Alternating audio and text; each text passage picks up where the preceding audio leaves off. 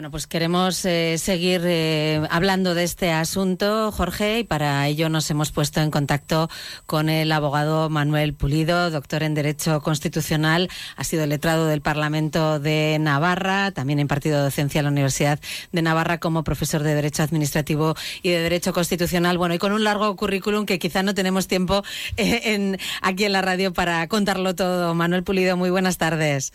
Hola, muy buenas tardes. Bueno, no sé si eh, esperaba de alguna manera que pudiera suceder esto, porque quizá a los que no somos entendidos en derecho nos sorprende eh, pues una sentencia de este tipo, ¿no? Después de todo el camino andado, vamos a decir. Sí, puede sorprender sobre todo al gran público, ¿no? El que en Navarra, que tradicionalmente ha ostentado competencias sobre carreteras y caminos, si bien es cierto que desde el punto de vista desde que se creó la agrupación de tráfico de la Guardia Civil hace ya muchos años, ¿no? pues lo hacía de una manera colaborativa o concurrencial con, la Guardia Civil. Lo cierto es que, desde el punto de vista estrictamente jurídico había dos posiciones, eh, una la defendida por el Gobierno nacional y por, eh, por el Gobierno de Navarra, que era que, que bueno, Navarra, en virtud del artículo 49.3 del mejoramiento, tenía competencias para regular el tráfico, pero que su ejecución se había llevado a cabo por la Guardia Civil en el momento que se aprueba el mejoramiento. Ese es un dato importante. ¿no? y, lo que el Tribunal Supremo dice es que esa competencia no se ha ejercido en el momento, no se ejercía por Navarra en el momento que se aprueba el mejoramiento en 1982 y por lo tanto mm, Creo que y por lo ah, tanto ahora sí. Eh, si, mm, si se quiere que sea la policía foral y, no la, Guardia Civil la que controle el, tráfico, la regulación, la sanción, etcétera, del tráfico, pues es necesario eh, o bien una modificación del mejoramiento por la vía del artículo 71.2, acuerdo entre el Gobierno de la Nación y el Gobierno de Navarra, aprobación por el Parlamento y aprobación por las Cortes Generales, o en su caso, el que se utilizase, como se hizo con la transferencia de los Mossos en Cataluña en 1987, una ley del 152, que es una ley de transferencia eh, del ejercicio de competencias. Eh, Esa, digamos que así resumidamente, decir, el Tribunal Supremo lo que no ha aceptado es como una cosa inconcusa, es decir, incontrovertible, es que a la entrada en vigor del mejoramiento en 1982, pues que Navarra ostentase de, de facto el, la regulación y la vigilancia de, las carreteras en materia de tráfico porque lo hacía la Guardia Civil. Podemos decir que no lo considera de alguna forma como un derecho histórico, entonces. Claro, dice que evidentemente eh, Navarra yo creo que esa sería la vía más adecuada, puede precisarlo en el mejoramiento ahora mismo, es decir, modificándolo. Pero no dice tanto como que la regulación no sea competencia de Navarra, sino que mm, el ejercicio de esa competencia por la Guardia Civil a la entrada en vigor del mejoramiento no se lleva a cabo por Navarra, por la Policía Foral, y que lo que se ha hecho en años posteriores es un ejercicio, digamos, compartido, concurrencial, como así se ha hecho, ¿no? Es decir, tanto se ponen de acuerdo, ¿no?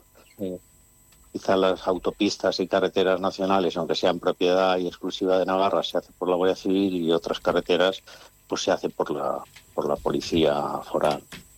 Y esto, al final, yo creo que mm, quizás sería la lectura más allá de las legítimas no controversias y posiciones políticas, el que es la posibilidad de llegar a un gran acuerdo, ¿no?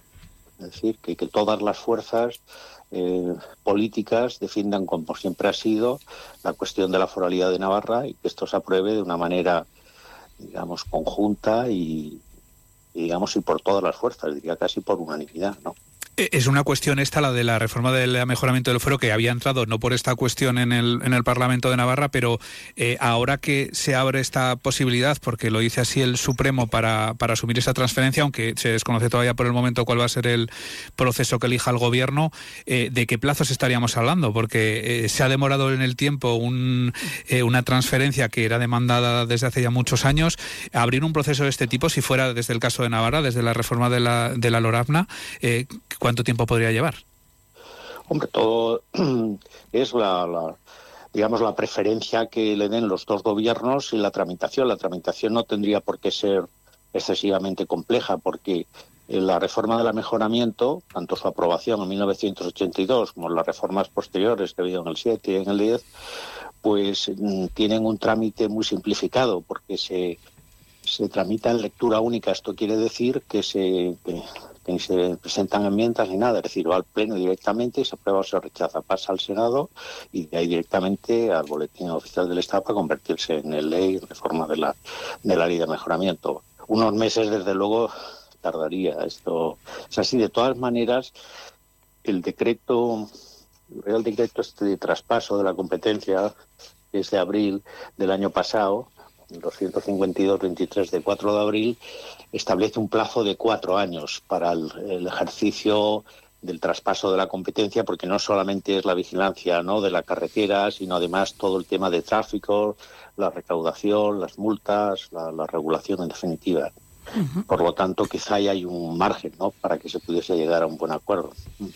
De cualquier forma, estamos hablando de un defecto de forma, ¿no? Eh, el Tribunal Supremo no entra a valorar si, si la competencia es eh, posible o no lo es, o, sea, la transferencia Es, eh, es viable o no. Simplemente estamos hablando de un defecto de forma. Claro, ahí quizá para contextualizar y tener una visión completa, em, quizá el ejemplo del Estatuto Vasco, el artículo 17 del Estatuto Vasco, piénsese ¿no? que este gobierno también está integrado por miembros de Gueroa ¿no? Eh, en definitiva, cómo se llevó a cabo en su momento hace muchos años cuando se crea la policía vasca. Pero el, Estatuto Vasco contiene una regulación en este punto mucho más completa que la del, mejoramiento del fuero, tanto en este precepto 49.3, que es el que dice que Navarra tiene competencia en, la regulación del tráfico, como en el 51, que es el que establece, digamos, la. Mm, pues. Eh, Navarra tiene una policía una policía foral, que eh, etcétera, ¿no?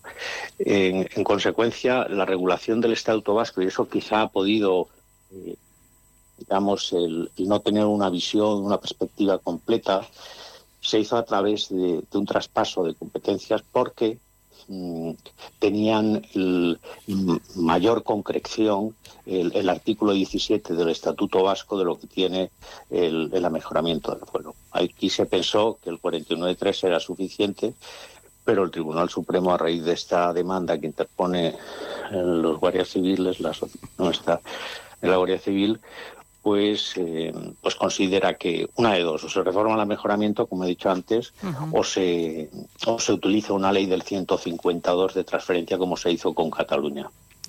Eso, si fuera una ley orgánica la, la opción por la que optaran. Eh, una u otra, eso es ley orgánica, porque el mejoramiento, aunque es evidente que refuerza porque es una norma de naturaleza paccionada, se negocia entre el Estado o no, y, y, Navarra tiene que pasar por el Parlamento de Navarra y luego aprobarse por las Cortes Generales, pero la aprobación debe ser por ley orgánica y las leyes de transferencia también son aprobadas por ley orgánica. Lo que pasa es que podría modificarse entre uno y otro, aparte de que se reforzaría ¿no? el carácter de, de, la competencia de Navarra en esta materia, el que además el procedimiento de lectura única es mucho más expeditivo, mucho más rápido, porque si no lo otro, pues tiene que pasar, eh, bueno, pues un trámite de enmiendas, comisión, pleno y al Senado, comisión, pleno, etcétera. De todas maneras, por eso hablaba de la necesidad de un buen acuerdo, porque mm, no debe olvidarse que en el momento actual el Senado el, gobierno de la nación no tiene no tiene mayoría, bueno, a través de sus grupos parlamentarios y las fuerzas que le apoyan, no tiene mayoría en el Senado. En consecuencia, por eso digo que, hacer de la necesidad virtud y quizá hacer un gran acuerdo y total los plazos no creo que fuesen muy, muy diferentes de los que establece, aunque ha pasado ya un año, casi un año, pero el despliegue de la Policía Foral de una manera completa pues requiere de un tiempo, como he dicho. El decreto este de traspasos habla de cuatro años.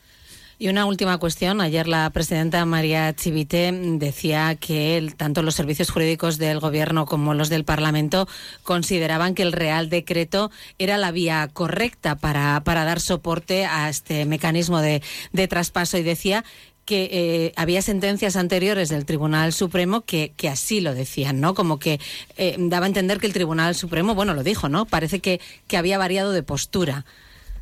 No, pero el Tribunal Supremo en este, la sentencia es, eh, digamos, muy precisa. Analiza toda esa jurisprudencia y dice que no es aplicable al caso. Mm. Eh, en consecuencia, eh, el Gobierno también tenía noticia de, que podía llevarse a cabo de otra forma y que podía tener problemas su tramitación, pero no hizo caso de los dictámenes que, se le ofrecieron. Bueno, pues lo dejamos ahí, Manuel eh, Pulido. Muchísimas gracias por habernos aclarado todas estas cuestiones que a veces nos resultan complicadas ¿eh? a los ciudadanos de a pie. Gracias. Muy bien. gracias. Adiós. Buenas tardes.